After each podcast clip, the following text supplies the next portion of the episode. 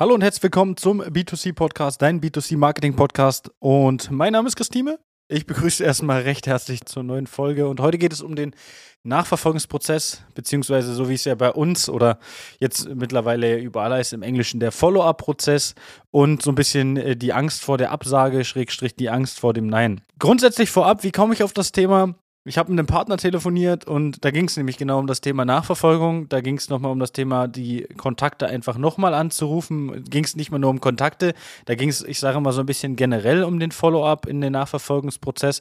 Und erstmal muss man ja den Nachverfolgungsprozess auch mal so ein bisschen in zwei Ebenen unterteilen. Es gibt ja einmal den Nachverfolgungsprozess, den man online nutzen kann. Das ist so das Retargeting oder Remarketing, wie man sagt. Und das ist im Prinzip das, falls es jetzt nichts sagt, das ist im Prinzip das, was äh, Amazon Amazon, Zalando, Otto, also alle, ich sage immer größeren machen, wenn man auf der Seite sich beispielsweise einen Schuh angeguckt hat und dann bekommt man den Schuh dann dementsprechend überall vorgeschlagen. Das ist Retargeting, das ist ein Nachverfolgungsprozess. Wir reden aber bei einem Nachverfolgungsprozess eigentlich immer darüber, dass der Kunde, der vielleicht schon vor Ort war, der vielleicht noch gar nicht vor Ort war, der Kundenkontakt, den ich irgendwo her habe, dass der nochmal angerufen wird und nachverfolgt wird. Das heißt, der Kunde saß vielleicht am Tisch, ähm, hat aus irgendeinem Grund nicht unterschrieben, äh, hat das Ganze nochmal verschoben, warum auch immer, vielleicht wollte sich nochmal ein anderes Angebot einholen, vielleicht hat es gerade nicht gepasst, vielleicht ist irgendwas dazwischen gekommen, wie auch immer.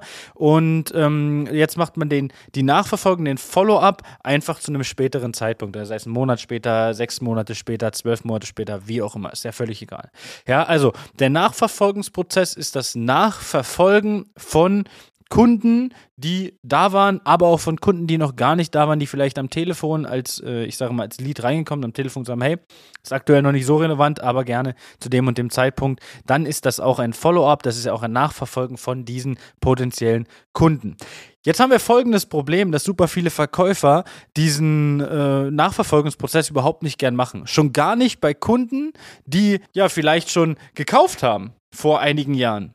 Ja, da ähm, ist ja auch eine, eine Art Follow-up, den nochmal anzurufen und vielleicht zu fragen, hey, wie war es, zufrieden, nicht zufrieden, gibt es irgendwas, was wir verbessern können? Wir hatten gesehen beim Aufbau, dass äh, sie eine Terrasse hatten, wir bieten jetzt noch Terrassenüberdachung an, wie auch immer, tausend verschiedene Möglichkeiten, wie man mit den Kunden nochmal ins Gespräch kommen kann und warum man mit dem Kunden nochmal ins Gespräch kommen kann. Und hier ist es oft so, das hat mir auch der Partner von uns bestätigt, dass viele Mitarbeiter das überhaupt nicht gern machen, weil sie einfach Angst vor, ich sage mal, einer, einer Retoure haben oder Angst, dass der Kunde vielleicht doch unzufrieden war oder ähnliches. Dabei kann man gerade aus solchen Dingen super viel rausholen. Das heißt, selbst wenn der Kunde unzufrieden ist, warum auch immer, es ist vielleicht ein Scharnier kaputt gegangen, dafür kann man als Händler nichts. Ja, es ist nicht, das Scharnier hat der Händler nicht hergestellt. Das Scharnier hat der Scharnierhersteller hergestellt und dementsprechend ist der ja eigentlich schuld. Aber an wem wird es dann ausgelassen? Natürlich am Händler. Ja, das heißt, man kann sich da sowieso so ein bisschen einfach rausnehmen und sagen, hey, wissen Sie, wir stellen das nicht her. Ich würde mich da kurz mit dem, mit dem Händler kurz schließen oder mit dem Hersteller kurz schließen und würde dann dementsprechend ihnen da eine Rückmeldung geben, so dass, dass wir da ja nicht voreilig irgendeine Entscheidung treffen. Und schon bekommt man es auch hin, wenn der Kunde unzufrieden ist, dass man den wieder ins Zufrieden holt. Das heißt, dieser Follow-up-Prozess ist super häufig einfach sehr schlecht besetzt, kann aber dafür sorgen, dass der Kunde super zufrieden ist am Ende. Dass der Kunde sagt, ja, ich schreibe doch noch eine Google-Bewertung oder was auch immer. Und das ist das, was vielen äh, ja einfach entgeht am Ende.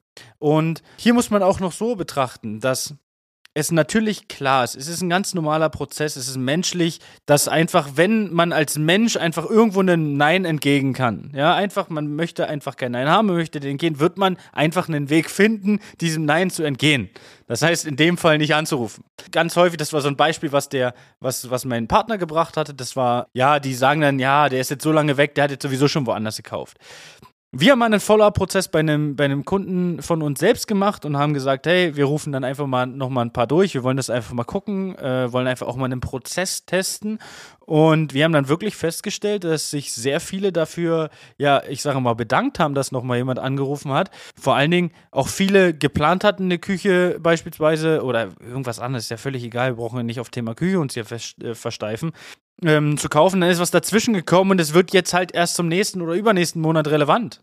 So, das heißt, wir haben dann ein riesiges Potenzial, welches viele nie ausschöpfen werden, weil einfach kein Follow-up-Prozess entsteht. Dann hat man Leads generiert, die auch sehr gut sind, egal über was, ob man sie über eine Plattform hat, ob man die da eingekauft hat, ob man die über uns hat oder ähnlich. Jetzt hat man, jetzt hat man eine Menge an Leads da, jetzt hat man eine Liste da und da sind immer, also das war so, was wir festgestellt haben aus über 100 Telefonaten, dass äh, immer circa ein Drittel der Kontakte äh, super Gespräche sind und äh, vor allen Dingen zu einem späteren Zeitpunkt irgendwo nochmal was benötigen aus dem Haus. Sei es, sie brauchen sowieso erstmal die Küche, oder irgendwas anderes. Also das ist es zum Nachverfolgungsprozess. Man braucht da keine Angst haben. Man hat die Möglichkeit auch einfach nachzubessern. Und wenn man jetzt so ein bisschen Schwierigkeiten hat, weil das ist auch so ein Punkt, den wir mit unseren Partnern halt immer wieder in unseren äh, 1 zu 1 Schulungen online oder vor Ort äh, machen und durchgehen, wo wir dann einfach mal diese, diese Glaubenssätze der Verkäufer so ein bisschen lösen. Ja, wenn das interessant ist, dann bucht ihr gerne ein Informationsgespräch, ein kostenfreies auf unserer Webseite www.christime.de. Steht natürlich natürlich auch unten in den Show Notes. Gerne kannst du mir auch auf Instagram schreiben. Und äh, dann unterhalten wir uns da mal drüber, was man machen kann, wie man das vielleicht noch besser implementieren kann. Und dann freue ich mich, wenn du beim nächsten Mal wieder einschaltest und wünsche bis dahin alles Gute. Ciao, ciao. Das war eine neue Folge B2C Marketing Podcast. Wenn sie dir gefallen hat, abonniere doch unseren Podcast. Schau gern unter chris.time.consulting auf Instagram vorbei oder buch dir jetzt dein kostenloses Infogespräch auf www.christime.de. Die Links dazu findest du natürlich auch in der Beschreibung. Das war eine weitere Folge des B2C Marketing Podcasts mit Chris Thieme. Wenn du weitere Fragen zu den Themen Marketing oder Recruiting hast, kannst du jederzeit dein kostenloses Infogespräch auf www.timeconsulting.de buchen. Alle Links zu unseren Social Media Kanälen sowie zu unserer Website findest du natürlich auch in den Show Notes. Wir freuen uns, wenn du auch beim nächsten Mal wieder einschaltest und wenn du uns, wenn dir der Podcast gefallen hat, eine Bewertung dalässt. Bis zum nächsten Mal.